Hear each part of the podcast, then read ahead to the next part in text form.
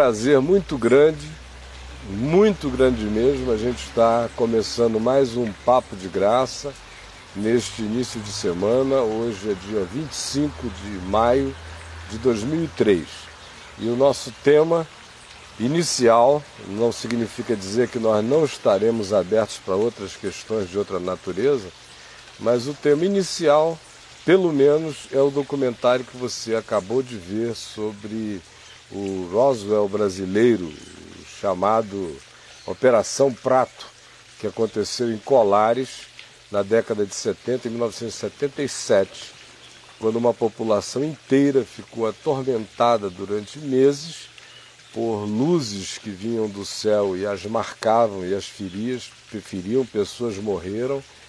Ah, os céticos que tentaram levantar todas as teorias sobre o que poderia ser foram expostos ao mesmo fenômeno, alguns deles machucados do mesmo jeito, e como a médica, que era quem examinava todo mundo e atribuía tudo a uma histeria coletiva. Ah, pedidos foram enviados ao governo brasileiro, que enviou uma expedição da aeronáutica para lá, e não levaram armas, apesar de que a justificativa inicial do envio seria para combater ou verificar a existência ou não de tropas guerrilheiras no Pará, não se entende um contingente com esse objetivo sem levar uma única arma, só fotografias, máquinas de fotografar e câmeras. Ficaram quatro meses lá, foram esmagados eles mesmos pelas experiências, contatos diretos, todo tipo de experiência que você viu aí, chocante no documentário, e subitamente, quando todas as explicações e encaminhamentos dirigiam-se para algo para além da presente ordem de coisas, o governo brasileiro mandou suspender a operação, mas o tenente incumbido dela e os demais que participaram ficaram engasgados durante anos e anos e anos. E o que veio acontecer foi trágico. Você viu que o, o tenente, que foi o chefe da operação, depois de mais de vinte e tantos anos de espera, resolveu abrir a boca e falar e contou a história toda, mostrou a documentação toda que ele havia recolhido. Não tudo, porque muita coisa desapareceu nos arquivos do governo, mas o que ele conseguiu gravar ele exibiu. E algum tempo depois amanheceu, apareceu enforcado na sua própria casa. Então, espero que você tenha visto o documentário aqui na VMVTV. Os que já tenham visto antes no History Channel já têm uma bagagem maior. E eu espero que você use o nosso chat, que está aí aberto com o Jack. Boa tarde, Jack. Tudo bem, Caio? Tudo, meu mano. Então tá bom. E o Habib, que está aqui com a gente, como Boa sempre, tarde. com muita alegria. E o nosso querido Antônio Fonseca. Então, bem-vindos a vocês, bem-vindo a quem está nos assistindo em casa. Quero lembrar que para poder participar, o caminho exclusivo é o site da VMVTV. Você que porventura esteja assistindo numa telinha em algum player da, da Vem VTV, em algum blog, não vai ter como. O caminho é vir para o caifab.com, abrir a Vem VTV. Se você já é um associado, é só clicar e entrar. Se não é, gaste cinco minutos. Dados são básicos. Você preenche, envia e na mesma hora você tem acesso ao interior da VMVTV com tudo que nela tem e que é infinitamente mais do que o que aparece nessas telinhas por aí e vai poder participar do chat. Já tem alguém aí?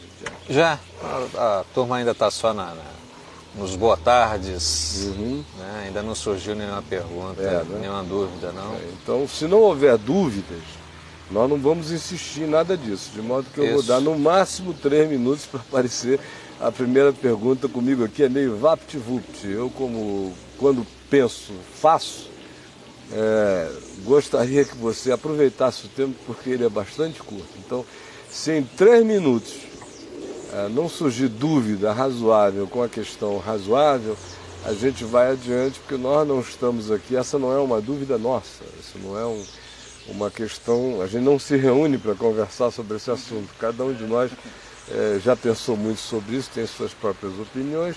As minhas estão explicitadas, muitas delas, no site. De modo que a hora é essa, se você quiser A pergunta é agora. Do contrário, é contagem regressiva e bola para frente, porque a gente tem muita coisa para conversar de qualquer outra natureza. Então, chegou aí alguma questão dos amigos, Jack? Dando Caio, em Ezequiel capítulo 1 seriam OVNIs? Está aqui hum. essa pergunta aqui. Sei. Eu não sei. ah, ah porque o que a ah, gente precisa definir é que a conotação de, do que seja OVNI. Uhum. Então, quando o pessoal fala em OVNI, e eu disse não sei, é porque eu sei a que, que eles relacionam a figura do OVNI. Uhum. Então, se eles relacionam a figura do OVNI ao que todo mundo relaciona, eu digo não sei, muito provavelmente não. Uhum. Agora, se pensar em OVNI com a categoria do que as iniciais descrevem, não é? Porque as iniciais descrevem objeto voador não identificado. Não é? Então, qualquer coisa voadora que não tenha relação com que tenha sido categorizado no mundo dos humanos, e qualquer coisa voadora ou estranha, ou que se manifeste assim, que fuja a todo padrão de designação humana, ou que viole toda a experiência humana, ou que transcenda todo o aparato criado pelos humanos, ou que vá além de todo o conjunto possível de explicações fenomenológicas geradas pelos humanos. Então, isto aí, em sendo categorizado como algo que voa, que está nos céus, é chamado de objeto voador não identificado. Não é? Nesse sentido do que é alienígena a nossa percepção, do que nós não categorizamos, é óbvio que o que aconteceu em Ezequiel é OVNI. É objeto voador não identificado. É óbvio. Agora, se a categorização é essa, convencional, estilo Eric von Däniken, nós fomos visitados por seres de outras civilizações uhum. extremamente evoluídos, e basicamente foram eles que fizeram a cabeça de todos os humanos na antiguidade e que ajudaram a construir, deram a ideia de construção de tudo que se criou na Terra. Quer dizer, a imbecilização da humanidade por inteiro, a partir dessas visitas e visitas que seriam de entes de uma natureza semelhante à nossa, eles só seriam diferentes. Vocês vejam que boa parte das chamadas aparições com seres chegam até a ficar meio patéticas, né? Eu, por exemplo, tenho uma profunda repugnância quando eu vejo aqueles, aqueles negoções, é, aqueles serizinhos ali, me impressionam muito pouco. O ET de Varginha. É, o, o, que geralmente me causa impressão nisso não são essas coisas. Uhum. São as fenomenologias maiores. É, do tipo da de Ezequiel, por exemplo que é farta, que é relativamente farta no planeta, que não está distante de nenhum de nós. Eu já vi, não é? Eu, a primeira vez que eu vi, eu já contei aqui, foi com meu pai e mais 13 amigos, um time de futebol. Estávamos indo jogar bola em Itaperuna e Bom Jesus de Itabapuana, fazer uma preliminar no, no jogo principal lá. E no meio da estrada, papai viu. Aquela coisa que brilhava parada no céu, absolutamente esférica. É difícil você distinguir coloração. Você diz assim, prateado. É, parece, mas não é. Uhum. é não, pende para o estânio. É, mas parece que não é. é. Não tem muito, é um degradê que, que não é muito fácil de você identificar. Nós paramos a Kombi, Ficamos não sei quanto tempo olhando para cima, aquela coisa parada em cima de nós. Você teve noção, você teve noção de distância? Que Só que era estava muito alto. Estava muito alto. Né? É, e para estar naquela altura, com aquele nível de visibilidade, era grande. É. Era muito grande. E parada, absolutamente parada. Não subia, não descia, era parada. Aí, naquele tempo, já havia muita conversa sobre OVNI.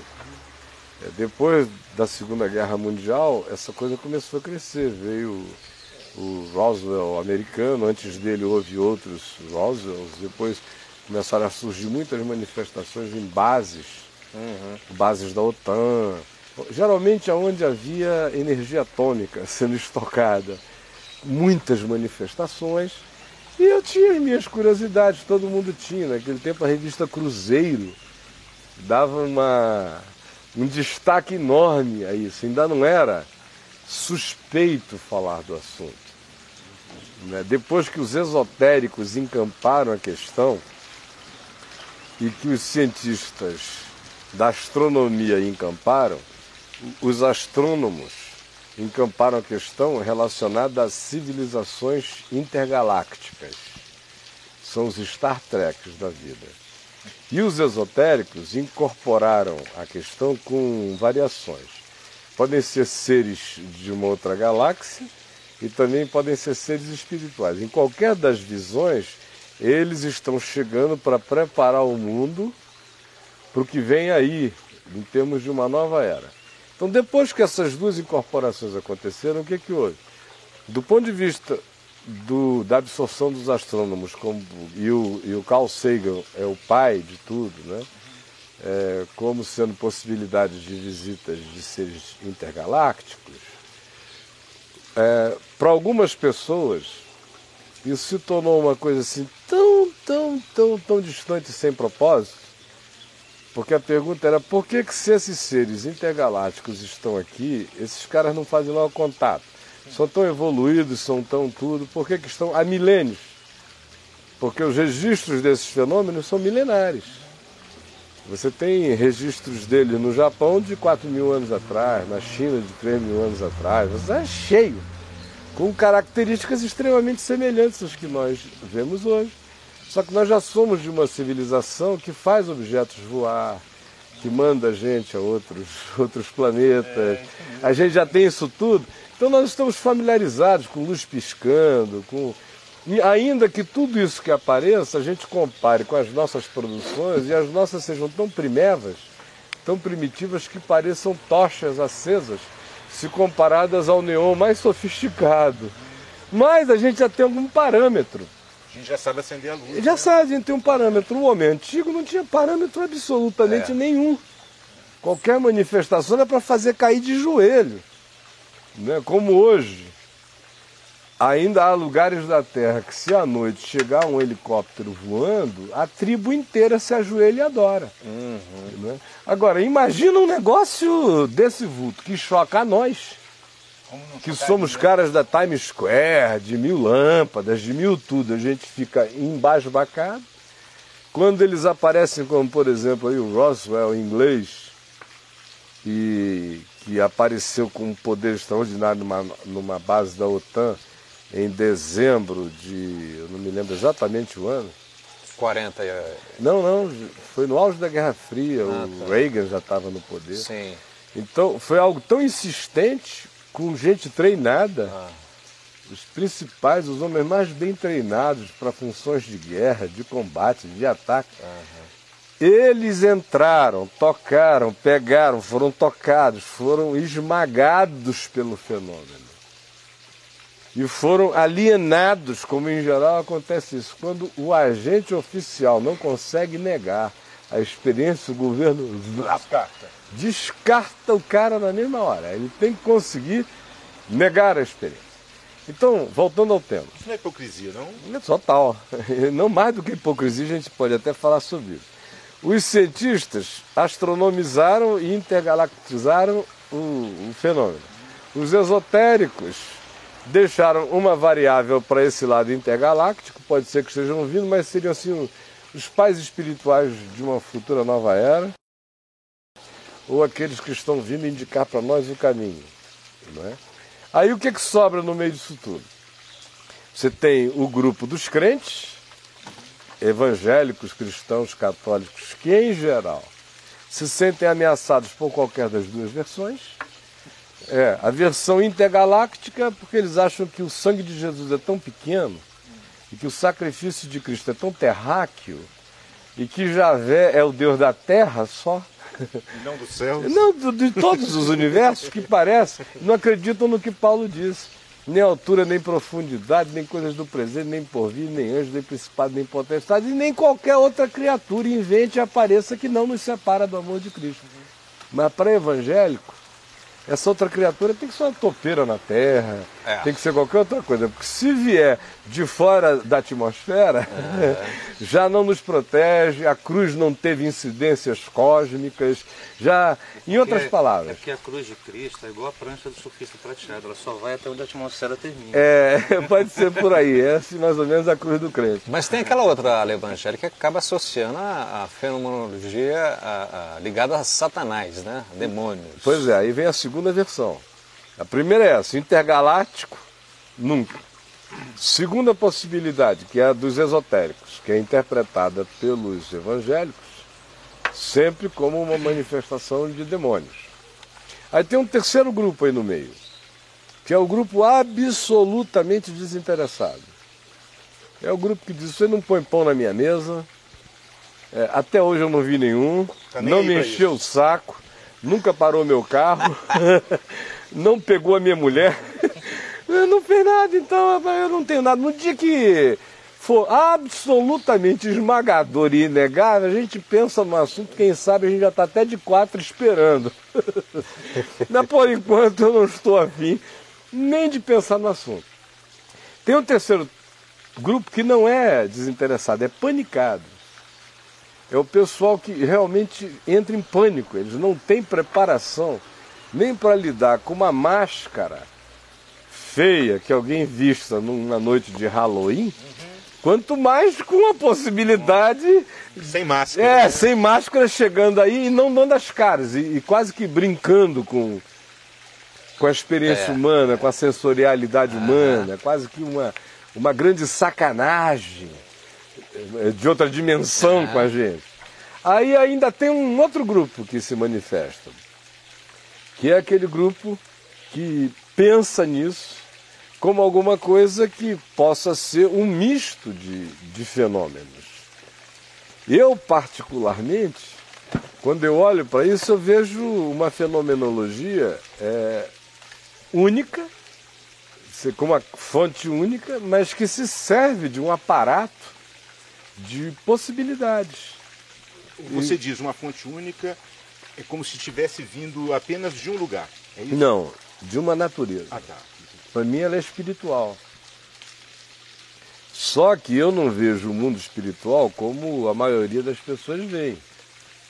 O mundo espiritual para as pessoas é um mundo etéreo uhum. e impossibilitado de qualquer cruzamento multidimensional. O, por exemplo, o anjo evangélico. O anjo evangélico é um ser alado com permissões especiais para alguma manifestação, na maioria subjetiva. Com objetividade mesmo, só se for assim para Abraão, para comer churrasco com ele, ou com o, o, pai de Sansão, ou com uma coisa assim. Do contrário, do contrário não. Eu leio a Bíblia, e na Bíblia que eu leio, eu não vejo isso. Eu vejo a serpente amaldiçoada eu vejo o poder espiritual perverso recebendo a designação, o condicionamento e a limitação de ter que existir comendo a produção do pó da terra. É óbvio que isso é profundamente simbólico. Seria uma obviedade chegar e dizer a serpente vai rastejar com a boca no pó da terra.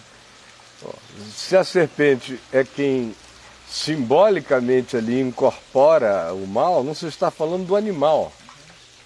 Se está falando do, da, daquilo que foi simbolizado ali uhum. naquele cenário fabuloso de Gênesis 3.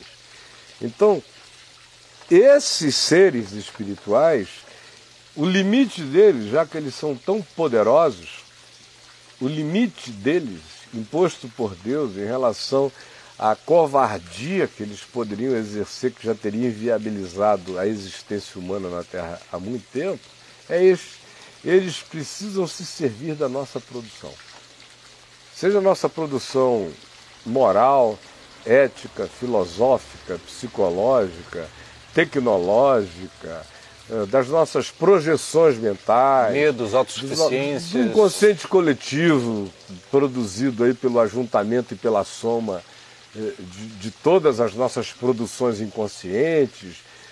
Eles precisam se alimentar do que a gente fornece a eles como estereótipo das nossas expectativas. Eles se alimentam da nossa ficção, eles se alimentam da nossa produção fantasiosa, de modo que praticamente a gente não viu ainda nenhuma ficção humana, com o passar do tempo, não se materializar diante. Ela irá. O que o Walt Disney disse, botou lá na porta da Disney, só assim como uma coisa motivacional, if you can dream it, you can do it. Falando de si mesmo, ah, eu sonhei com isso, olha o que eu fiz. Mas sem querer ele estava anunciando um negócio extremamente mais profundo. Se o homem concebe e consegue conceber, o que é concebível na mente será uma questão de tempo, será execuível. De um modo ou de outro, ou por ação do desenvolvimento da cultura humana, ou pela interação humana com essas forças espirituais. Mediunidade que a gente vai ali em Abadiane vê lá o tal de João de Deus rasgando os caras, vem gente do mundo inteiro, ele arranca câncer, não sei o que e tal, diz que foi o doutor não sei quem. Mediunidade não é algo que tem que ficar restrito apenas à vincularidade com essas coisas comezinhas, como cura de verruga e câncer. Existem mediunidades cósmicas. Assim como existem assombrações caseiras, assim como existem ectoplasmias e telequinese e tudo mais que se manifesta, poltergeist, poderes psíquicos derrubando coisas, aparições que evangélico não nega, porque ele manda sair em nome de Jesus se ele tem fé sai. É, são manifestações micro de alguma coisa que ganha uma fisionomia macro, mas que não necessariamente é de uma natureza diferente. Então, voltando para a pergunta de Ezequiel. Se é o OVNI do Carl Sagan, eu digo que não. Deixa, deixa, só um pouquinho, deixa eu botar um. É legal que você falou aí que o, o que o homem, o que o homem concebe, ou sonha, ou pensa, um dia vai acontecer. Você não está falando isso por fé, não.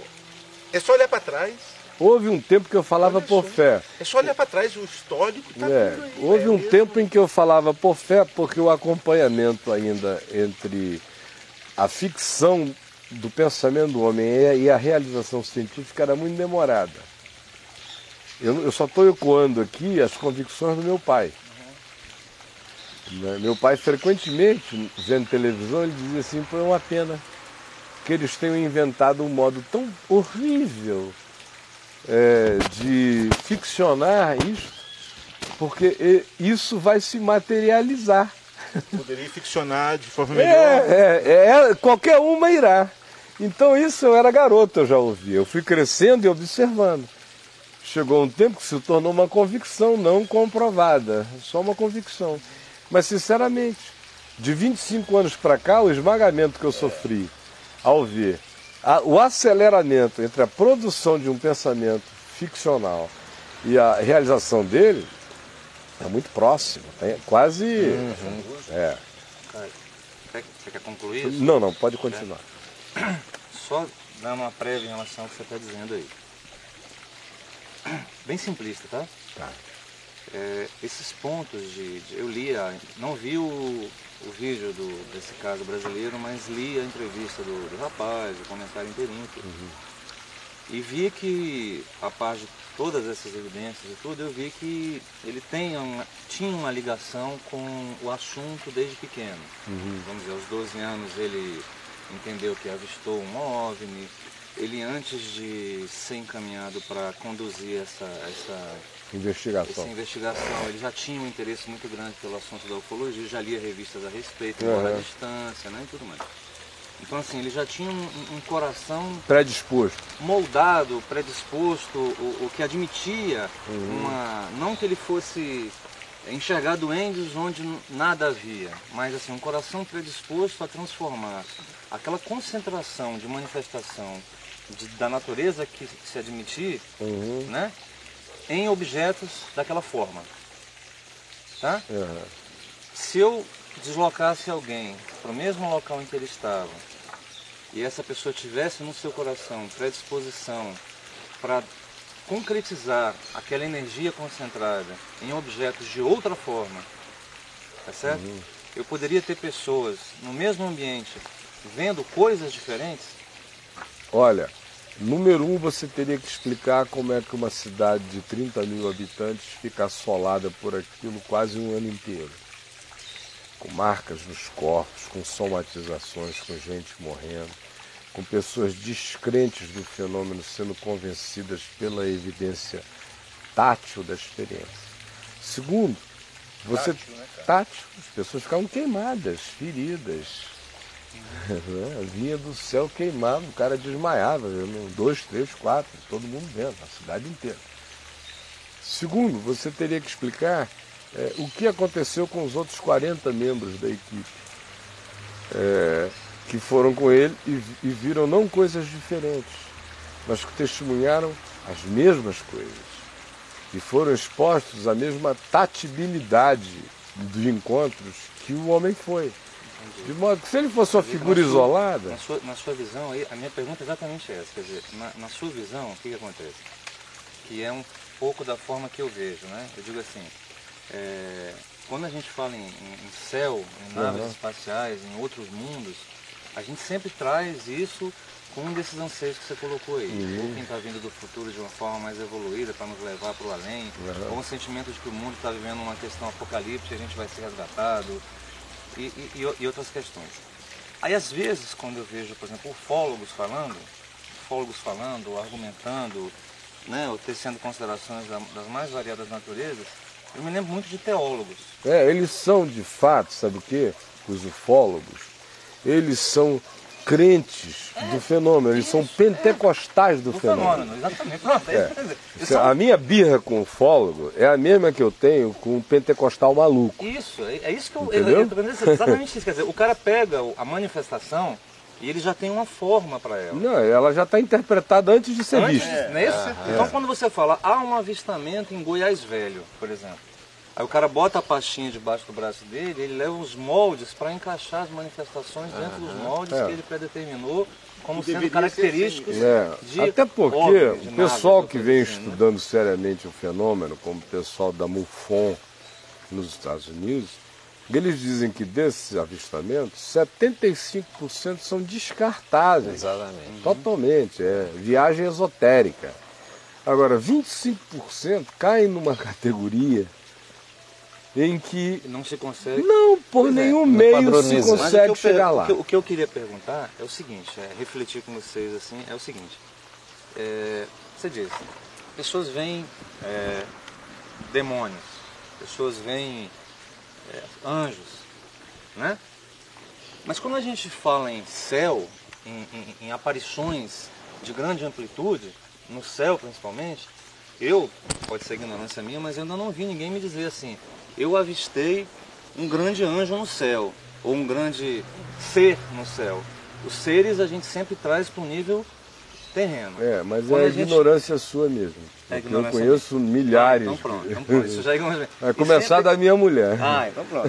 E quando a gente fala em céu, a gente vê essas naves É. imensas e naves gigantescas. E por isso eu sempre fico imaginando que, na verdade, concordando contigo com o fato de que o fenômeno existe, Uhum. mas eu sempre fico achando que ele se materializa de maneira diferente conforme o receptor.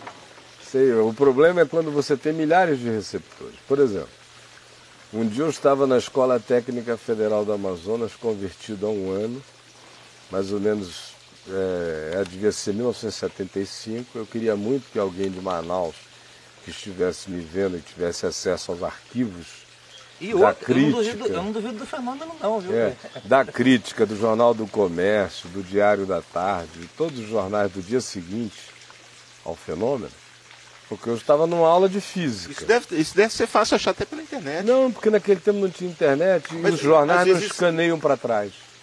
não escaneiam para trás. Eles escaneiam, eles começaram a botar, tem muito pouca coisa para trás que escanear. Mas você não acha. Você não entra no arquivo do Globo e vai até o Globo número 1. Você não passa de 1990 e pouco para trás, 80, não vai para trás. Ainda mais em Manaus. Se não for lá para abrir a pastinha, ficar vendo arquivo por arquivo, não vai achar não. Mas está lá. Porque eu já tinha 19 anos de idade, pregava o evangelho com a mesma cabeça de olho aberto que eu prego hoje. E eu e mais 4 mil na Escola Técnica Federal e a cidade inteira vimos. Assistindo, assistindo uma aula. Dentro da classe, professor Bessa, professor muito bom de física, cético até onde se podia ir. Não é? Fazia questão de cada aula, ele, ele tinha que chegar com alguma coisa para desmontar alguma crença. E gente boa demais. Ah, e nesse dia nós estávamos lá, ele lá fazendo algumas demonstrações de, de, de, fenômenos físicos, quando de repente a gente ouve aquela gritaria do lado de fora da escola. Aí correu todo mundo para a janela, devia ter umas quatro, cinco janelas em cada classe. Nós olhamos para a parte da frente, eu estava bem perto dele, nós fomos praticamente juntos para a janela. Quando nós olhamos, tinha uma multidão enchendo a frente da escola e nós olhamos para cima, que estava todo mundo olhando para cima. Meu amigo, tinha uma montanha passando em cima da gente. Montanha. Parecia um pão de açúcar. Mas tinha forma. Parecia uma traça. Foi a coisa mais chocante que eu já vi na minha vida. E quando eu vejo esses negócios aí, passou um cilindro, um disco não sei o quê, luz, isso, aquilo, aquilo não. Aquilo era ali noite, era, uma, era, era noite. Parecia, é, a cor era de um marrom escuro indefinível. Mais brilhante, de forma que a noite Não era brilhante. Mas como, como era a noite enxergava? Fosco, é porque de dentro desse objeto imenso, por furinhos mínimos, você via vazar uma luz de uma claridade tão distinta do que se via, de modo que era uma traça, uma montanha, de, uma traça montanhosa, voando lentamente, com luz vazando por todos os lados, sem um ruído. Passou calmo em cima de nós, fez a volta pelo Rio Negro. Era tão grande que do outro lado do Rio Negro, que são 8 quilômetros de distância de rio, você a via ainda enorme.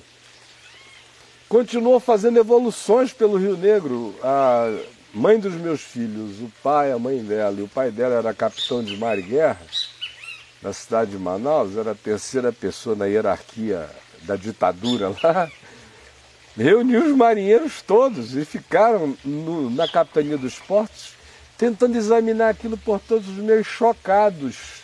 Foi tirado foto? Naquele tempo não era como hoje, meu irmão, que todo foto, mundo é. tem foto até na cutícula, é. né? Não existia isso. Estou falando em 1975, era a idade da pedra ainda. Faz pouco tempo, mas tecnologicamente é, é um tempo antigo. Tenta definir melhor o tamanho disso para a gente, Caio. Ah, é, é muito difícil. É um navio, o tamanho do navio maior. É imenso. Poderia ser um transatlântico passando na cabeça da gente o tamanho do negócio. Era imenso. Talvez fosse maior. Porque um transatlântico do outro lado do Rio Negro a 8 quilômetros de distância mesmo, o ano não ficaria tão chocantemente ainda grande. Aquela coisa poderosa, está lá, é procurar nos jornais. E agora eu quero ver o cara que vem dizer que eu sou doido. Agora, e não somente eu, se eu tivesse visto sozinho, eu ainda ia bater em quem dissesse que eu não tinha visto. Agora, eu e mais uma classe inteira, a cidade inteira, e ninguém ficou com variáveis do fenômeno. Ninguém disse é um charuto, é não sei o que. Não, a unanimidade da forma é tão grande que isso me leva para uma outra questão. Por que, que nós nos tornamos tão descrentes? É, quando eu ouço falar de A gente tem medo de crer nas quando, coisas. Quando eu ouço falar disso, e eu sou um cara desassombrado, não tenho medo das coisas. Quem crê em Jesus não tem medo de mais nada. Não, tem medo de crer e achar que está tá perdendo mais a nada. Fé, abre, abre qualquer pacote, nem qualquer outra criatura. Então vamos rasgar. Cadê a criatura? Vem cá, criatura. Cadê você, bicho? Eu sou de Jesus, não tenho medo. Agora, essa coisa que me faz ver uma multidão enorme de pessoas no mundo inteiro, na terra inteira, vendo as mesmas coisas. E, e não são cridas, se parece, sabe com o quê? Com duas outras. Muito na moda também. Por exemplo, o Jesus histórico. Jesus histórico não existe para arqueologia. Começou a existir agora, que encontraram essa tumbinha lá de Tiago, não sei o quê, irmão de Jesus em Jerusalém, uma tumbeca. Aí não, existe uma evidência que Jesus foi histórico. Agora, Pôncio Pilatos não era histórico. Uhum. Até que acharam uma pedra em Samaria escrito Pôncio Pilatos. Nós estamos nessa era uhum. de que o testemunho humano e cocô é a mesma coisa. É, ao mesmo tempo, nós estamos na era em que faz um pedacinho de osso de qualquer que seja o, o, ente paleontologicamente detectável, em cima do pedaço de osso eles constroem um monstro, de um outro pedaço de osso ao lado ferido, eles constroem uma história de que os dois se atacaram, luta jurássica, e fica todo mundo vendo como se tivesse sido. Não, e olha que legal. Mas olha eu não terminei, é sério que eu estou dizendo. Não, mas olha que legal. O que você acabou de falar. Antigamente, o profeta falou que viu roda com olhos para tudo quanto é lado. E, ninguém crime. viu. E foi crime. Mas porque se hoje, hoje ele dissesse, é. a gente internava o cara. Pois é. Então, olha só. Esse critério com o qual nós estamos julgando é o critério com o qual nós seremos julgados. Quem fotografou a ressurreição? Tinha alguém mais predisposto a ver o ressuscitado? Esse senhorzinho, tenente de Colares, estava mais predisposto a ver o ressuscitado do que Maria Madalena? Depois de três anos de paixão e de experiências táteis de todos os graus? Ou seja, se você for trabalhar em cima dessas categorias, nós terminamos de matar o homem como ser que testemunha. Nós acabamos de terminar com a possibilidade da credibilidade de qualquer que seja o testemunho humano. Nós já estamos num ponto tão grave que até quando se filma, a descrença intrínseca é tão grande que o cara diz, não, deve ter sido alguma incidência inexplicável de luz que produziu isso. Já nem isso serve. Por quê? Porque a predisposição é negar. E pior ainda, o Juruma gravou o que eles diziam lá e não se viu nem como prova as próprias palavras daqueles que gravaram, de tanto que as pessoas não acreditam mais na outra. Então, nós estamos entrando é, num momento é, grave, a meu ver, é sobre o significado do que seja ou não seja testemunho humano, do que seja crível e do que não seja crível. Então, por exemplo, eu quando apresento um negócio desse aqui, não é porque eu seja um aficionado, não pense em outra coisa, eu passo a vida fazendo outras coisas sem pensar nisso. Eu só acho é que esse é um elemento ilustrativo, extremamente ilustrativo e significante do que está acontecendo com a maquete interpretativa da mente humana e com a mudança de paradigma, de afirmação e de validação ou não que se afirma. Do, de qualquer que seja o testemunho. E mais do que isso, nós estamos entregando a um grupo mínimo de pessoas o poder de determinar se é real ou não é real. É isso que está acontecendo no fim das contas. Então, mais do que essa viagem aí, o que me intriga é a transferência de responsabilidade interpretativa para terceiros. O que me intriga é a pro bem e pro mal, né? Pro, bem e pro mal. É a nulificação do testemunho humano o que me intriga é o espírito de estelionato e mentira que se está transferindo para qualquer que seja a declaração humana. O que me intriga é o fato de que, por esses critérios, a gente tem que acabar o programa e ir embora, porque Jesus não ressuscitou dos mortos. Mas por que essa postura eh, eh, eh, inconsciente de negar? Hã? E por que essa postura inconsciente Vai de perguntar, negar? o alienado não sabe. Uhum. Ele não sabe, ele só entra no barco, é politicamente correto. Uhum é supostamente maduro, é sensato, é sábio. Os homens de cabeça estão agindo assim. Você vê, por exemplo, documentários científicos. Eu fico olhando, eu saco os caras longe. Aí você vê, tem um, um fenômeno mais ou menos como esse. Aí chamam um cara que, teoricamente, é o melhor um do mais. tema. Uhum. para ir lá. Mas como ele é cientista, ele sabe que a comunidade científica inteira o está observando. Uhum. Para ele poder dar o testemunho de que aquilo ali é e ele, ele aposta a mãe naquilo ali, a evidência tem que ser quase estupradora. Do contrário, meu amigo, ele vai dizer parece, tem a semelhança dele, mas não se pode afirmar, porque e nós estamos habitando o mundo da descrença mesmo. É, como se a gente, é, a, a nódoa de, de dúvida que a gente lança um sobre o outro, é quase como se eu te dissesse assim, você é incapaz de se perceber no mundo. É. Quer dizer, aquilo que você percebe e admite como verdade, nada daquilo tem valor, a não ser que venha chancelado por um, por um outro conjunto de práticas institucionalizadas. que ninguém me disse E quem eu- foi que, o, que fez esse que fez upgrade esse sistema. nele É. para ele se tornar a, a mente e a, a sensorialidade absoluta validadora do que seja o experimento humano. Então é contra isso que eu me insurjo. Eu acho que é um desrespeito com gente. É. É um desrespeito com gente ferida, com gente machucada, com gente que morreu, com gente que ficou enlutada, com gente que ficou tão engasgada com o que experimentou que acabou se matando. É, semelhantemente é como a questão dos judeus, por exemplo, né? Que você chega ao disparate de haver quem diga, escreva e quem siga essa doutrina de que o holocausto não aconteceu. É. Ainda que o cara te mostre pessoas mortas, né? Aos Pessoas dizem, milhões. Aqui, ó, eu tô aqui com a minha É. marca de Auschwitz, aí o cara olha e diz, não, não sei, É. sai, isso No aí", vídeo lá, né? É. O cara vai e diz que não houve. Ele- Não. Ele, fala mesmo. Os processos não é? de auto-engano são infinitamente mais poderosos do que a imposição da realidade. Esse é que é o fato. Houve um tempo em que a realidade era mais poderosa do que o auto-engano humano. Porque o homem não descria do homem tanto quanto o homem descrê do homem hoje. Por todas as razões justificáveis e injustificáveis também. E, sobretudo, pelo endeusamento da categoria científica como sendo a única que Razão. possui os sacerdotes com validar. poder de validação.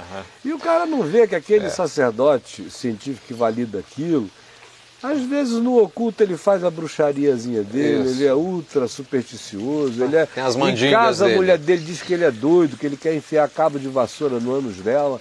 Mas lá no laboratório, vestido daqueles valé, ele vira um homem que sabe o que é e o que não é. E essa mentalidade de rebanho vai toda seguindo esse negócio todo. né? Então, por esse critério, vamos jogar a Bíblia fora. Imagine você se chegasse, o homem da ciência, se chegássemos a 40 anos a- atrás com um DVD. Todo mundo sabe. Com o aparelhinho daquele, plugasse na televisão e botasse o filme. Seria algo vindo de outro lugar. Ninguém ia acreditar que o homem seria capaz de fazer uma coisa daquela. Alguém teve que sonhar para fazer aquilo. Alguém teve que ir além do que os cientistas sabiam. É, há época. 40 anos eu já não te digo que já tinha rolado muita coisa, né? Pelo menos já era um- uma possibilidade perspectiva. Já se tinha jogado bomba, já se sabia como era o átomo, já se sabia tudo isso. Mas você põe há 100 anos atrás já era um susto. E se você abrisse um laptop desse do Jack, na frente de Abraão, ele ia sair na carreira. na carreira desesperada. É mágica bruta. Isso aí é o que, que é isso, cara? Isso é uma bola de cristal. Isso é magia pura. Ainda está escrito em pedras. Com fenômenos quânticos. É que a gente acostumou. Né? Agora, veja se isso aqui é possível ser levado a sério no mundo de hoje. É sobre isso que eu estou falando. Vocês não fiquem pensando que eu estou querendo conversar sobre o Roosevelt brasileiro. É sobre a fenomenologia da descrença Sim. que me, que me faz um mal danado. Porque eu, eu continuo me achando mais eu do que a bosta dessa tua máquina. Do que a fotografia não sei de quem. Uhum. Em linhas gerais, eu continuo achando que a minha sensorialidade é mais confiável ainda para determinadas coisas. Mas a gente está buscando todo o tempo é, o que a gente, quer dizer, a sede de consumo, de aceitação social hoje passa pela refinação sensorial através de uma máquina. Tem que ser. Não é a máquina que fotografa, a máquina Nós que ajuda a estamos ouvir, nos rendendo. A máquina que ajuda a pensar, a máquina que ajuda. É. Estamos nos rendendo. Nós estamos no processo de rendição total. Inclusive, num programa a gente conversava aqui a respeito de cheiro de bebê, eu acho. Uhum. Você comentou alguma coisa a respeito do cheiro da criança, lembrança e tudo, né? E hoje em dia, por exemplo, o, o- as lembranças de infância de muitas pessoas hoje em dia passam simplesmente pela captura de imagens.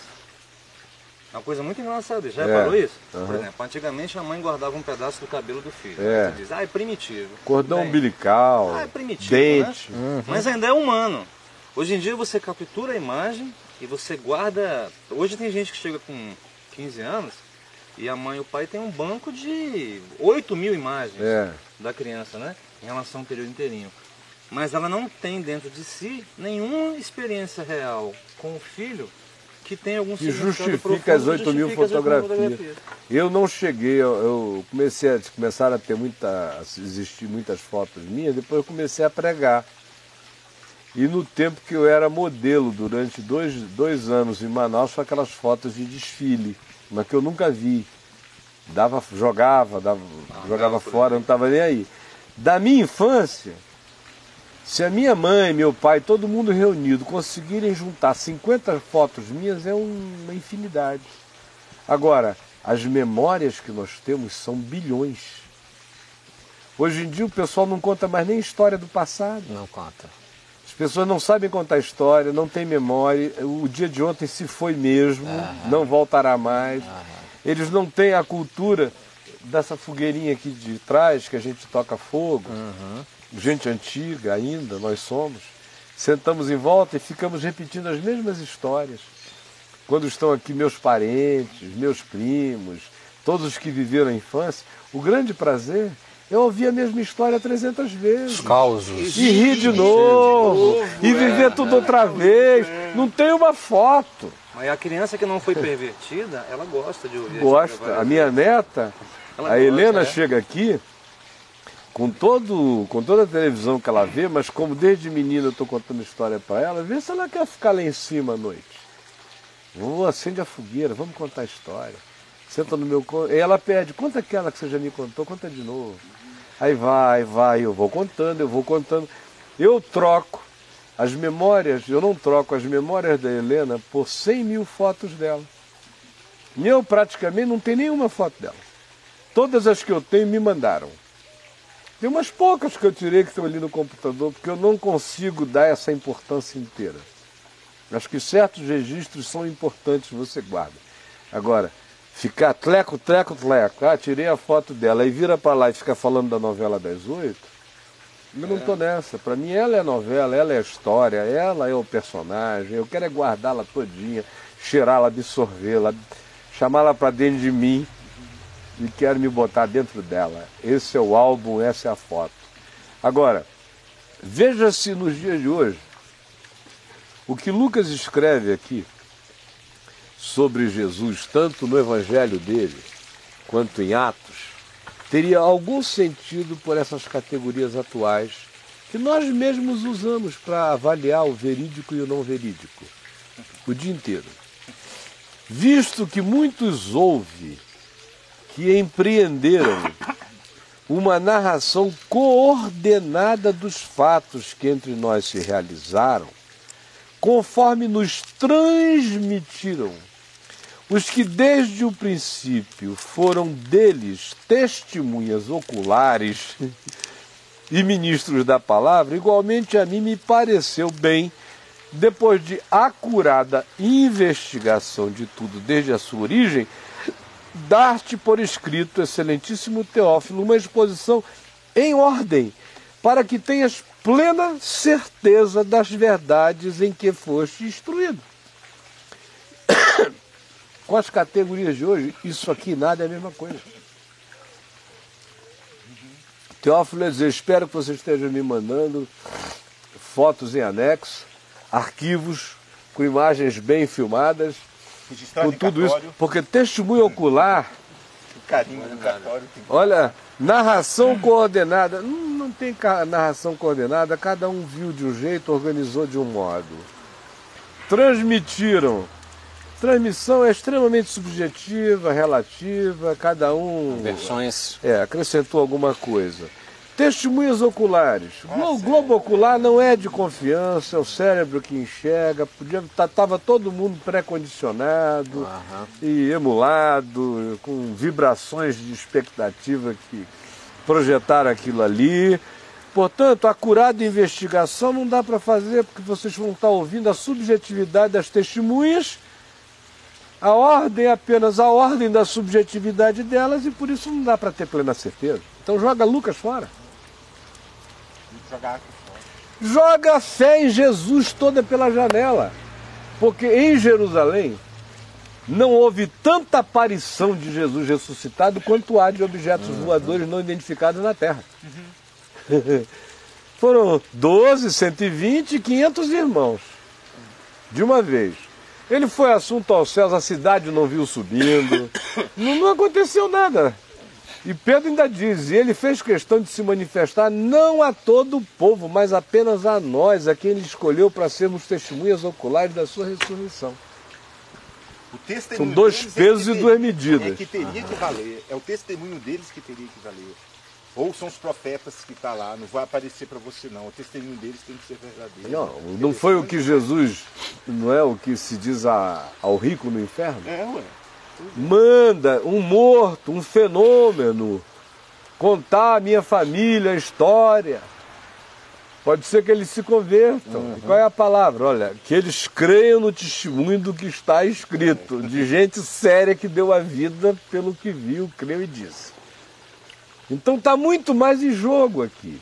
Agora, Caio, isso que você está falando é uma coisa muito interessante pelo seguinte, eu vejo agora, nos últimos anos, um movimento meio que até desesperado do, de quem é judeu, de quem é judeu, para que a memória do holocausto não se perca. Porque as pessoas estão falecendo. Os últimos remanescentes é, autênticos, né, que foram prisioneiros em Auschwitz, estão falecendo, todos eles.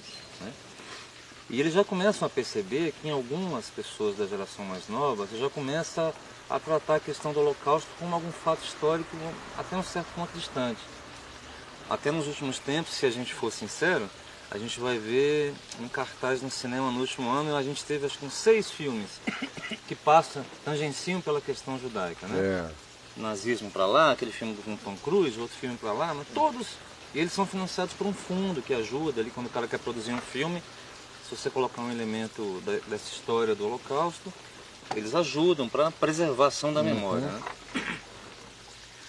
que é um péssimo sinal de que o ser humano realmente, passado aquele momento da explosão da bolha do fato, aquilo ali se perde, os testemunhos são desvalorizados, a gente vai buscando evidências físicas, materiais, e quem não as acha esquece, e quem as acha contesta, né? E você vai nesse processo. E soa curioso ao mesmo tempo em que essa, esse processo da fé que se derrui com o tempo, né, desses elementos que tu dizes, né, o testemunho testemunhal, ao mesmo tempo tenha permanecido. Porque se a gente for verificar, são dois mil anos sem que eh, a fé tenha contado com um processo de retroalimentação artificializada que hoje em dia a gente conta muitas vezes para a manutenção de um ícone midiático, por exemplo. Por mais que se tenha tentado dizer que Elvis não morreu, né? Isso é de uma forma muito forte, né? A imagem dele está em todo canto, as músicas estão registradas, as letras, os filmes. Então, para alguém que ame Elvis a um ponto assim de adoração, ele acredita que Elvis não morreu. Agora, para a gente que está um pouco tá distante desse processo, fala, pô, Elvis não morreu, não é um músico, não morreu e está ficando. Só que a força de Jesus é tão absurda que mesmo sem a gente contar com todo esse staff midiático, mesmo você tendo toda essa força contrária à manutenção do testemunho oral, você vê a fé É, até 1930. até 1930. É, pouquinho, porque né? em 1930 acabou isso. Ah, se os critérios de hoje estivessem sendo aplicados desde há dois mil anos atrás, a fé em Jesus não teria sobrevivido os primeiros anos. Exceto pelo fato de que a loucura do encontro foi tão poderosa que as pessoas iriam dar a vida por aquilo e iria seguir, mas iria sendo morto iria se aniquilando com o tempo. Foi com o pessoal da chamada alta escola do, da crítica do texto bíblico. Isso- explicando 20 e 1930. 30. tá. Foi daí que, em relação à Bíblia, começa todo esse fenômeno de negação, de negação, de negação, de negação, de negação, que é o que prevalece hoje em toda e qualquer boa escola teológica sem fé. E qualquer. Enquanto É não surgirem com um pedacinho de pedra que prove que aquilo ali esteve no sovaco de Madalena, Madalena não existe. Né? Então, isso que você está falando tem uma, a, a sua força antes de que a tecnologia se transformasse Inimigo. no Deus das constatações. Enquanto era o caráter, a sobriedade, o bom senso, a coerência e a disposição de levar a convicção até a morte, se fosse o caso, esse era o ser que validava testemunhos. Mas era o testemunho vivo da Vivo. fé. E se juntamente com ele ainda houvesse outros validando a mesma coisa, se tornava uma comprovação. Pela boca de duas ou três testemunhas, toda a palavra se firma, é o que se diz na Bíblia desde a Dessas antiguidade. testemunhas. Dessas testemunhas. Claro, toda a palavra se firma. É, Foi assim que a humanidade andou. Então, E de por isso 30 que para falso cá. testemunho é algo tão execrável na palavra. Horrível, né? falsifica a realidade. De 30 para cá é que a gente entrou nesse outro mundo que vai crescendo e de 15 anos para cá isso se tornou um axioma, um dogma é, praticamente total. Né? Não basta agora é, que as pessoas, as pessoas mais críveis do mundo, se elas virem alguma coisa, elas mesmas não terão coragem de contar porque elas não querem se expor, porque isso pareceria primitivo. Confiar nos sentidos, confiar na observação, confiar na experiência. A única experiência que é válida hoje é aquela que a gente consegue repetir um milhão de vezes em laboratório. Como a vida não está exposta para essa repetição em sequência em laboratório, praticamente nós estamos limando das nossas percepções quase tudo, exceto aquilo que se fotografe, que se comprove e se materialize. Esse é o tamanho da redução da mente humana, do significado humano, do significado do olhar humano, da interpretação humana, do testemunho humano. Você acha que isso tem relação com o que Jesus disse do amor se esfriar? Olha, é claro que o esfriamento do amor e a multiplicação da iniquidade gera todo tipo de Porque é a suspeição. essência do ser humano. é? O amor não vem carregado de suspeição. Ele não é ingênuo, mas ele não vem a priori carregado de suspeição. Nós estamos sendo julgados pelo nosso próprio olhar. Nós é que não cremos em nada, não cremos em ninguém. E o mundo facilita isso. Tem tanto charlatão, tanto safado, tanto engano, tanto tudo, que a gente vai ficando meio cínico. Então, a, a própria fé de alguns cientistas em Jesus é uma fé que eles sabem que é uma herança. Porque se eles forem aplicar o critério que eles usam para julgar o vizinho dele que diz que viu um OVNI, se ele aplicar aquele critério de julgamento do vizinho, com o qual ele julga o vizinho, ao que ele confessa domingo de manhã na igreja presbiteriana de Claremont, como professor de escola dominical, ele não sobrevive. Ele está usando dois pesos e duas medidas. E ele tem que ser sincero com isso. Ele tem que ser sincero com o fato de que ele, ele lê Ezequiel e ele crê por quê? Por causa do imantamento mágico de canonicidade da Bíblia. Porque se ele for aplicar o mesmo critério, ou ele leva o vizinho dele a sério para poder levar Ezequiel a sério, ou não leva mais ninguém a sério. Eu não estou aqui fazendo apologia da crença ingênua em qualquer testemunho. O que eu estou é com raiva da descrença total no testemunho. É isso que cresce, cresce, cresce, vai crescer cada vez mais e vai chegar uma hora em que o elemento testemunhal humano não terá significação. Se quiserem escrever num papel, escrevam. Isso eu queria perguntar, onde é que vai dar isso? É, escrevam, não vai demorar 10 anos. Nada do que um ser humano disser terá valor se não tiver uma comprovação mecânica, Evidenci- eletrônica, demonstrada e repetível. Não, cara. O ceticismo é uma coisa tão horrível que essa, Levanta isso aqui, essa neuropatia que eu tive, uma vez eu cheguei para um médico e disse, olha, eu tenho sentido muita dor. Ele começou a duvidar.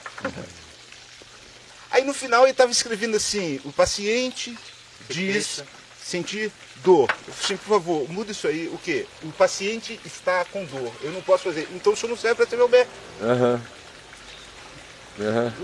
Vai estudar engenharia. Máquina não reclama, ela quebra. fala assim, o bloco avisa que vai cair. É, avisa que vai cair. Já caiu. Aonde chegou a, a dúvida dessas coisas, de, de duvidar que o cidadão que está morrendo de, ar- de falta de ar, o cara chega e fala assim, eu tô achando que ele está ele tá fazendo... É, é, é o tal do allegedly e supposedly, que são dois dogmas do jornalismo americano e que viraram dogmas do falar politicamente correto. O cara pode chegar e ver o Jack atropelar o Habib na esquina. Você, o repórter, chega e diz: escute, o senhor presenciou o ocorrido?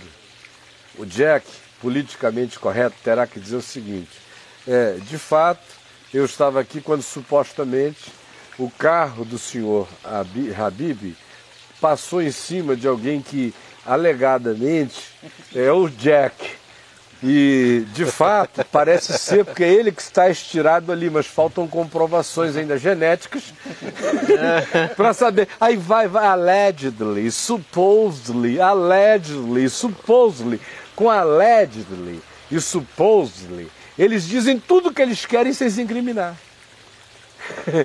Essa é a história que está aí. Então, para contar uma história, até objetivamente, o meu avô hoje, se fosse politicamente correto, ele não poderia dizer, então, o nego Sebastião veio e me agarrou e começou a me matar, até que meu pai chegou, abraçou ele, jogou na parede, tirou ele um metro do chão e mandou trazer as cordas. Foi o fato.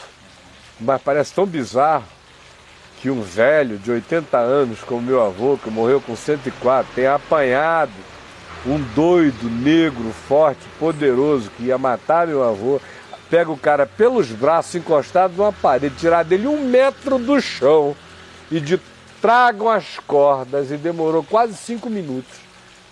Até que trouxeram as cordas, quando amarraram ele todinho, ele falou, graças a Deus que demorasse um minuto, eu não aguentava mais. Já abriram um Orkut aí para discutir se essa história que eu contei no Confissões, se, Ah, tá se a cobra de 11 metros de tamanho que eu, meu primo José Fábio, Paulo Fábio, Sebastião, meu cunhado e o Hélio Fábio, que está lá no Recife, todo mundo adulto e sério, passamos em cima, como o National Geographic, que já entrou na história atrasado, depois que já tinha ma- matado tudo que é cobra grande, só conseguiu encontrar a maior de todas com 9 metros, a minha de 11 não existe. Aí tem lá a comunidade discutindo. Onde Se- estão os dois metros? Onde estão os dois metros? Você veja só ah, o tipo de maluquice que, que a gente chegou. Enquanto isso, o que é predisposição mesmo, o cara acredita. Se ele for lá, o mesmo cara que pergunta se faltam dois metros na minha cobra, não do- acha que tudo que o Benihim faz é coisa do Espírito Santo. É. E não indução grupal, e não isso, e não aquilo. Então, as eleições de realidade. Exatamente o que eu ia te perguntar É, era isso. é. Por, que, por que nós somos assim? Tipo, eu te apresento uma verdade, como a verdade do Evangelho, e tu vens com milhares de, de perguntas, e questionamentos, e provas materiais e provas físicas. Ao mesmo tempo, você pode ser esse cientista da NASA, cheio de dúvidas, e, e cético, e resistente, se senta na frente da televisão e você diante de uma coisa absolutamente idiota, vamos supor um reality show, você acredita que o reality show de fato é um reality show e não uma encenação É, cenário real. teatral. né? É. Vamos dizer, por que, que a mente humana é tão. É porque dentro do coração existe aquilo que ele chama de significado existencial e aquilo que ele chama de simplesmente algo sem significado que pode ser ou pode não ser. O reality show é crível porque ele é tão ele é mais show do que reality e a mente humana lá no fundo sabe que é mais show do que reality, que ela se entrega ao reality com a tranquilidade de quem sabe que o show não vai ter implicações. Agora, quando aquilo que está sendo apresentado tem que demandar uma correspondência de reação no coração, aí surgem todas as resistências. Porque você vê, não vê um cara falando com outro assim, você tem acompanhado o reality show X? O cara fala com o outro, né? Aí o outro diz, tenho. O que, que você acha de, de fulano? E eles ficam, entabulam uma conversa de três horas conversando sobre personagens como se fossem seres reais. É, É muito curioso isso. a novela. A Isso novela. é muito curioso. Esse caminho da Índia.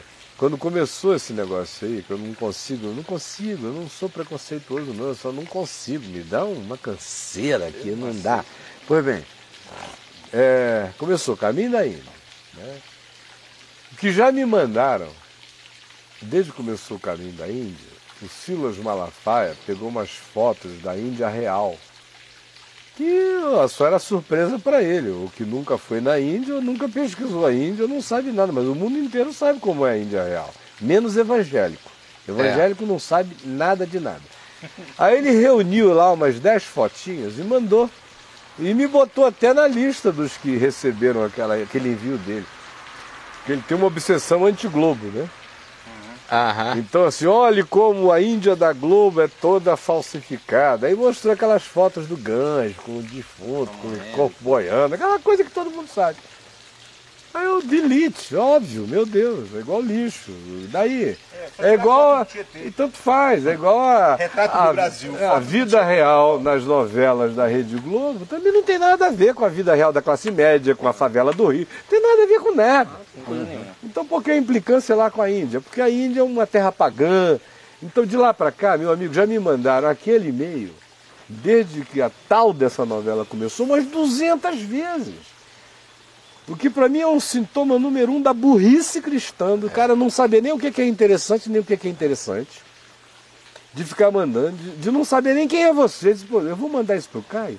É claro que eu não vou mandar isso para ele, assim como eu não vou mandar um monte de coisa para um monte de gente que eu sei que não, não faz parte do interesse. Mas a eleição qual é?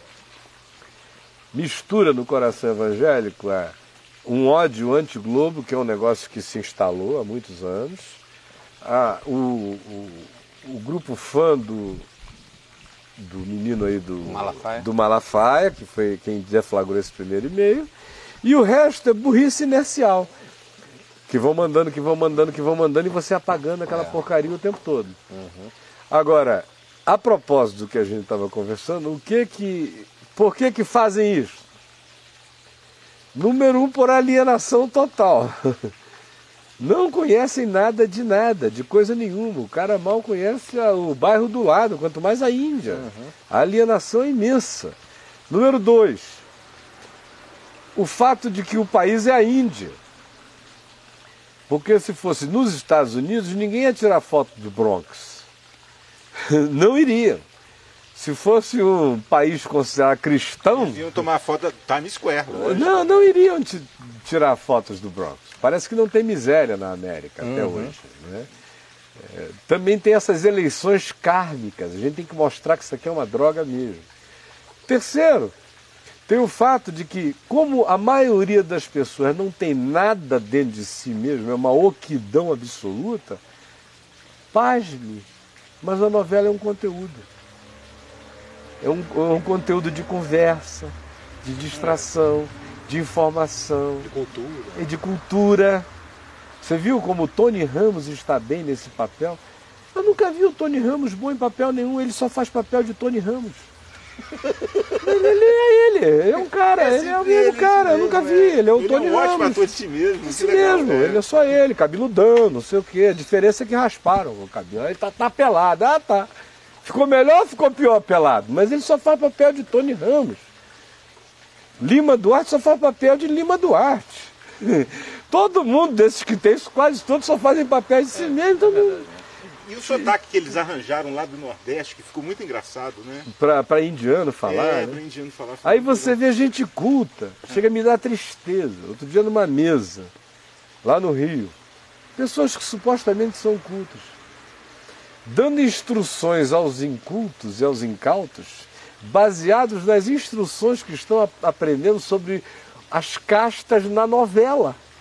Não é porque. Você vendo aquela pessoa falar com um cara sério, de ver ser um idiota que nunca leu nada, não sabe de coisa alguma. Se eu fizer uma perguntinha sobre isso, ele se enrola todo. Deixa ele falar e até o fim, porque se eu interromper, a vergonha vai ser grande, porque a cultura dele é todinha da novela das oito. E ele fica sentindo que aprendeu alguma coisa, que internalizou. E o outro, com uma perplexidade de, de- de discípulo, dizendo: Fala, mestre. Cara, é uma coisa impressionante. Mas então, deixa eu te perguntar uma coisa, como, como pregador, você como pregador da palavra, né? Você já conseguiria distinguir rapidamente, assim, um coração de um jovem nos anos de 1920 em relação ao jovem de hoje? Padrão, um padrão. De lá, um padrão de cá. Hoje é uma pessoa hiper submetida às tecnologias, esse processo de emburrecimento midiático e tudo isso. Você já conseguiria, conseguiria eh, perceber uma dificuldade maior desse cara crer a prejuízo dele mesmo? De qual dele? Esse atual. Dele crer? É. Para De- o bem dele mesmo. Pro, pro bem dele, total. Porque em, Decorrente do processo. é, em geral, é, hoje é mais fácil crer naquilo que não é um bem imediato para o indivíduo. Essa era midiática gerou tudo menos o abraço ao bem imediato. O que gera é o abraço no prazer imediato, não no bem imediato. Então, se não for prazer imediato, pode ter o bem que tiver, e esse bem que pode imediatamente entrar em mim, pode ter a durabilidade que tiver, ele vai ser trocado pelo prazer imediato. O homem de 1920, por exemplo, primeiro ele tinha, no geral, isso aqui não, ninguém caia no simplismo, mas no geral ele era um cara com muito mais caráter. A gente não pode negar o esfacelamento do caráter. Mais estável, né? É, muito mais estável, paciente, muito mais sóbrio. Era uma pessoa que não vivia esse frisson desesperador de que o mundo está acabando, eu tenho que pegar todo mundo, eu tenho que sentir prazer, eu tenho que me arrepiar. Ao contrário, você via um dia depois do outro. Sobriedade era um troféu naquele tempo. Sabedoria era algo louvável. Prudência no falar era algo recomendável E aí, parando ainda. aí- O velho E aí, era respeitado. Todo. E todo- parando aí, onde você está falando, que tá sua preocupação com o valor do testemunho, Uhum. desse período é, é a época do, do compromisso baseado no fio do bigode, né? É, arrancava e toma lá. Né? Né? Tinha Agora, não tinha ali, nada. não hoje tinha em dia, se você perguntar para essa moçada o que aconteceu com a maioria deles hoje de manhã, eles não lembram. Não lembram. Não lembram. Você quer ver uma coisa? Eu era menino, meu pai me apresentava a um amigo dele uma vez. Meu filho, esse aqui é o senhor Ludovic, meu amigo que mora na Alemanha. O senhor Ludovic poderia voltar dois anos depois, eu iria dizer, como vai o senhor, doutor Ludovic? Se eu pegar a minha filha mais nova, eu já apresentei a ela, a mesma pessoa, umas 40 vezes ela não lembra. Não lembra por quê? Porque a sucessão de apagamentos, de dessignificações é tão intensa que não dá para ficar. As coberturas de imagens de pessoas não, não dá nem para criar uma raizinha. As pessoas já chegam sendo lavadas, lavadas, lavadas. Para alguém ficar, tem que ser uma deliberação do amor, da escolha. Eu amo essa pessoa, ou ela me é visceralmente ligada pela genética, pelo sangue, pela história, pela imposição da vida, ou por uma escolha afetiva, então ela é para mim. Do contrário, lava, lava, É lava, lava. É alguém que passa uma sombrinha. Agora, Caio, a gente falando de memórias, você já pensou de que a maioria das pessoas que te ouviram ontem à noite, hoje é segunda-feira, Não lembram de nada. De mais nada. É uma das coisas que mais me cansa no site é isso. aham, É, é você vê às vezes a mesma história sendo repetida cem vezes e o cara vem e te pergunta de novo a mesma coisa. uhum. E tem uma outra questão também que, que, que parece da geração também. Eu não pergunto é nada pra né, ninguém. Hã? Ainda bem que Deus te deu muita Ah, eu paciência. peço graça, mas eu fico cansado. Eu imagino que sim. Pelo amor de Deus, eu, só não Deus, sou, viu, cara? eu não sou nenhum fenômeno de memória. Claro. Eu só sou, talvez, interessado. Não é a minha memória que é melhor do que a de ninguém. Talvez eu tenha Ah, eu de interesses concentrados. Perdão, você tem uma memória privilegiada. Caio, você tem, Mas, meu irmão, tem, tem gente com a memória dez vezes melhor do que a minha e que não guarda 1% do que eu guardo porque não tem a intenção. de guardar. É, a questão é Não essa. tem a seriedade com a relação real. A questão é essa. E a seriedade com a relação real é que te ajuda a marcar e introjetar aquilo com memória. Do contrário, você te vê um cara com um software imenso que ele é capaz de te repetir com detalhes aquilo até uma hora depois do evento. Mas não pergunte no dia seguinte que ele, ah, rapaz, eu lembrei mesmo, ontem eu podia contar tudo, mas hoje não. Deletou. Não está ecoando. Faltou o quê? Memória não, faltou significado. Isso. Boa parte do que a gente chama de grande memória ou boa memória, sem negar a grande memória e sem negar a pequena memória, mas boa parte do que faz alguém ter grande memória é ter interesse em significados. São significados que marcam. É a capacidade de recapitular a experiência toda para você. E também é a falta do contador de histórias. Aham. A minha memória também é muito boa porque eu tive um grande contador de histórias na minha vida, que é o meu pai, outro que é a minha mãe, e porque eu sou um contador de história para os meus filhos, para os meus netos e para todo mundo. Cada vez que a mesma história é repetida perante as mesmas testemunhas, ela se fixa tanto em você quanto nas testemunhas, quanto ela sofre também a chance da correção e da exatidão. É por isso que os evangelhos são três sinóticos. Os que fizeram essa escolha de pegar Mateus, Marcos e Lucas, colocar juntos aqui aparentemente repetindo a mesma história, para mim fizeram um dos exercícios de coerência científica, histórica e testemunhal dos mais perfeitos que já se fez.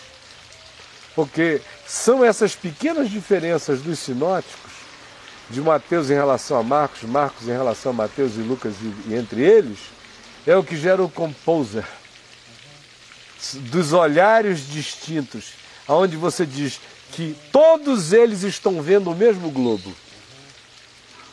A diferença é que de onde o Jack está, dá para ver algo que Eu não daqui não, dá consigo para ver Mas de onde eu estou, dá para ver coisas que o Jack não consegue ver e vice-versa.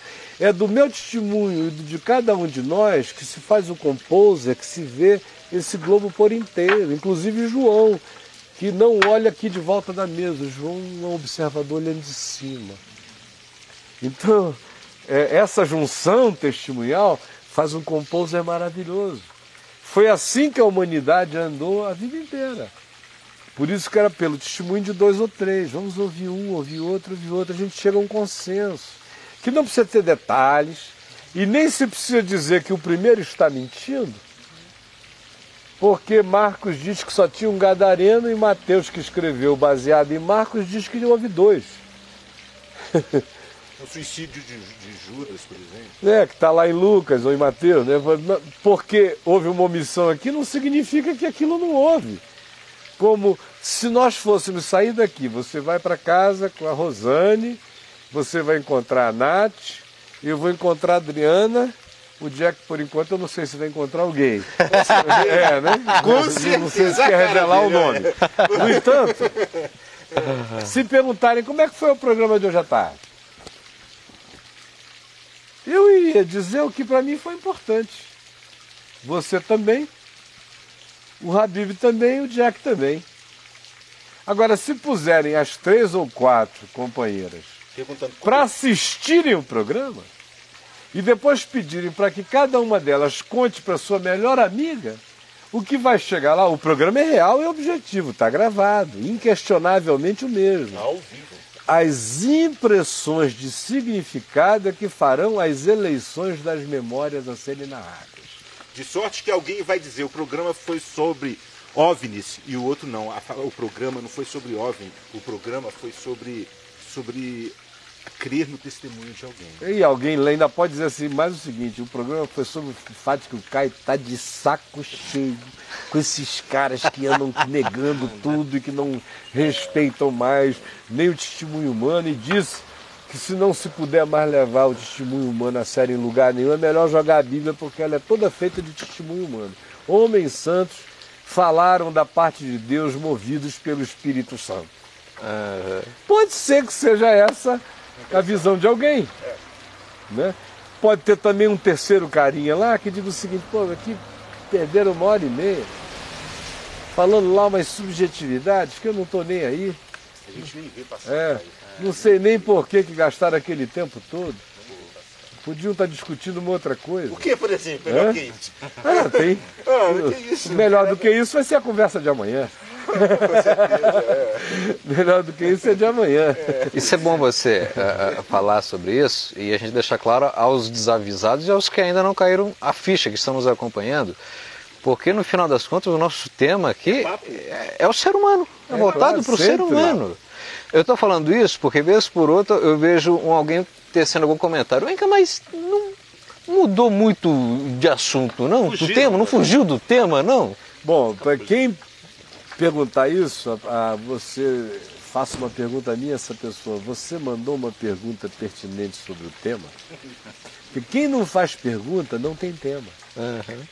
É simples assim. Ainda mais quando eu aviso. nada ainda. Se não perguntarem dentro de tanto tempo, eu vou tratar o que me interessar. Tá dito, meu mano. Aham. Quem tá querendo outra coisa, entra e faça. É simples como fazer. Terminou o nosso tema, infelizmente. Terminou, A gente infelizmente. vai ter que parar por aqui. E eu queria que nós orássemos, Amém. pedindo a Deus que nos desse aquela síntese que Jesus disse que é fundamental que se tenha, que se seja simples como as pombas e prudentes como as serpentes. É muito difícil ser prudente nessa tempo. Não, não não é não. O difícil mesmo é as duas coisas juntas. Porque prudente como a serpente é uma facilidade. Quase todo bandido esperto que eu conheço é prudente como a serpente. Em Bangu 1 todo mundo era PHD. E ser prudente como uma serpente. O difícil é ser simples como uma pomba e prudente como uma serpente. Esse é que é o milagre. Que é você poder olhar e não sair julgando, e não sair transferindo, nem atribuindo, nem emburrecendo, nem enlouquecendo, nem tornando o outro histérico, nem descrendo. Dá uma chance. Ao mesmo tempo em que você não é um crédulo, tolo, bobo, é, entusiasmado, eufórico com novidades, ao contrário.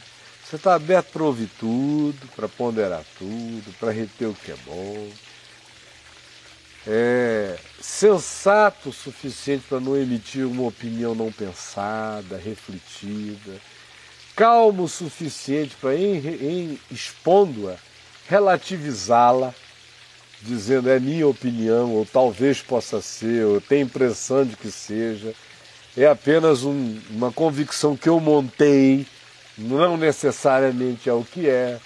Essas cautelas todas têm que ser colocadas diante dos outros.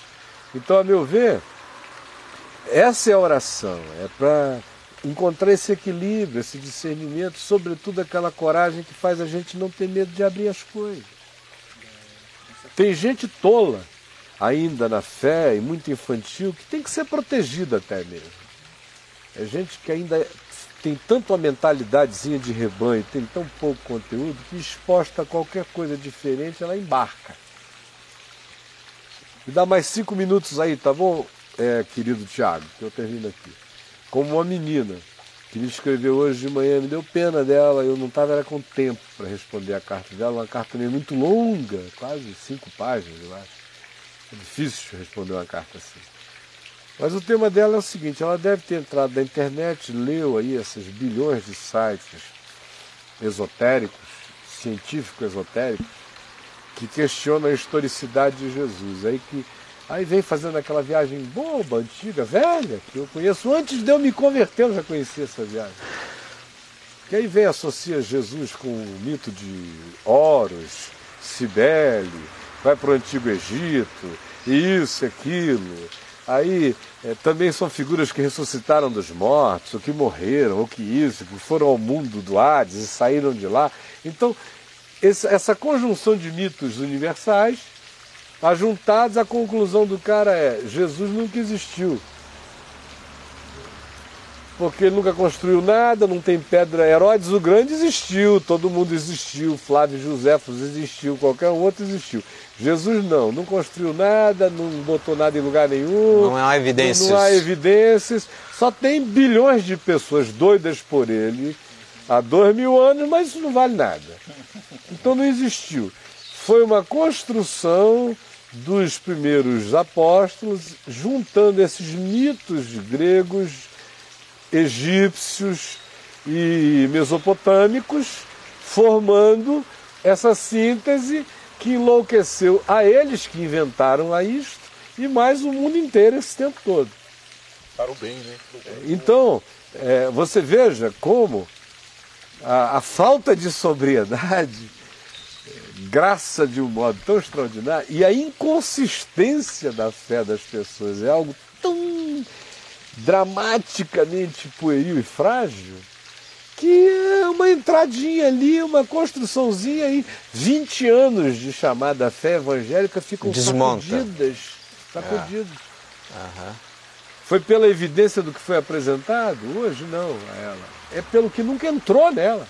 Uma vez eu É pela a, superficialidade de tudo que está dentro dela. isso. comecei a falar do amor de Deus uma Fala vez. no microfone. Comecei a falar do amor de Deus para uma pessoa vez.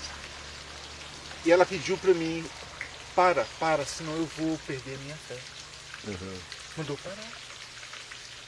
Mandou parar. Senão eu ia perder a fé. Se fosse falar da grandeza do amor dele. Tinha que ser só limitado àquilo que ele aprendeu nas cartilinha. cartilhinhas. Então, vamos orar e pedir ao Senhor que nos dote, que nos dê graça e que nos faça pessoas simples como as pombas e prudentes como as serpentes. Senhor Jesus, nós pedimos que tu nos esclareças, que tu nos ilumines, que tu coloques um espigão profundo de fé em nós Amém. e que tu nos prepares para as grandes assombrações que estão por vir. Como Jesus disse, que haveria sinais no céu e que haveria perplexidades de toda sorte, de todos os tipos. E nós estamos entrando nessa era das perplexidades que crescerão a um vulto assustador em alguns anos. Por isso eu quero pedir que tu prepares a resistência de fé, de consciência, de segurança, no amor de Jesus, no coração de cada um de nós Amém. e no coração de cada um daquele que, crendo, crê e acolhe. Amém. E acolhe com seriedade, sem achar que nós estamos brincando de especulações, Amém. porque ninguém aqui tem tempo para isso. Pelo amor do teu nome, faz a tua palavra queimar como fogo o coração de todo aquele que a ela se abra ou a deseje sinceramente. E muito obrigado pelo significado singelo desses nossos encontros, Amém. pelo que ele significa hoje e pelo que ele já significa em conteúdo para os anos e anos por vir Amém. Porque eu tenho convicção em ti de que nas próximas décadas, ainda que nós parássemos de produzir este programa hoje, o que já foi tratado aqui vai aumentar em significação, Amém. vai aumentar em importância, à medida em que tudo isso for crescendo à nossa volta e as pessoas forem sendo forçadas a pensar nos fatos inexcusáveis que existem à nossa volta. Amém. Em nome de Jesus. Amém. Amém. Amém. Obrigado, amigos queridos. Até amanhã, né? Beijão para todos vocês. Tchau, tchau. Bye, bye. Bye, tchau. Até amanhã.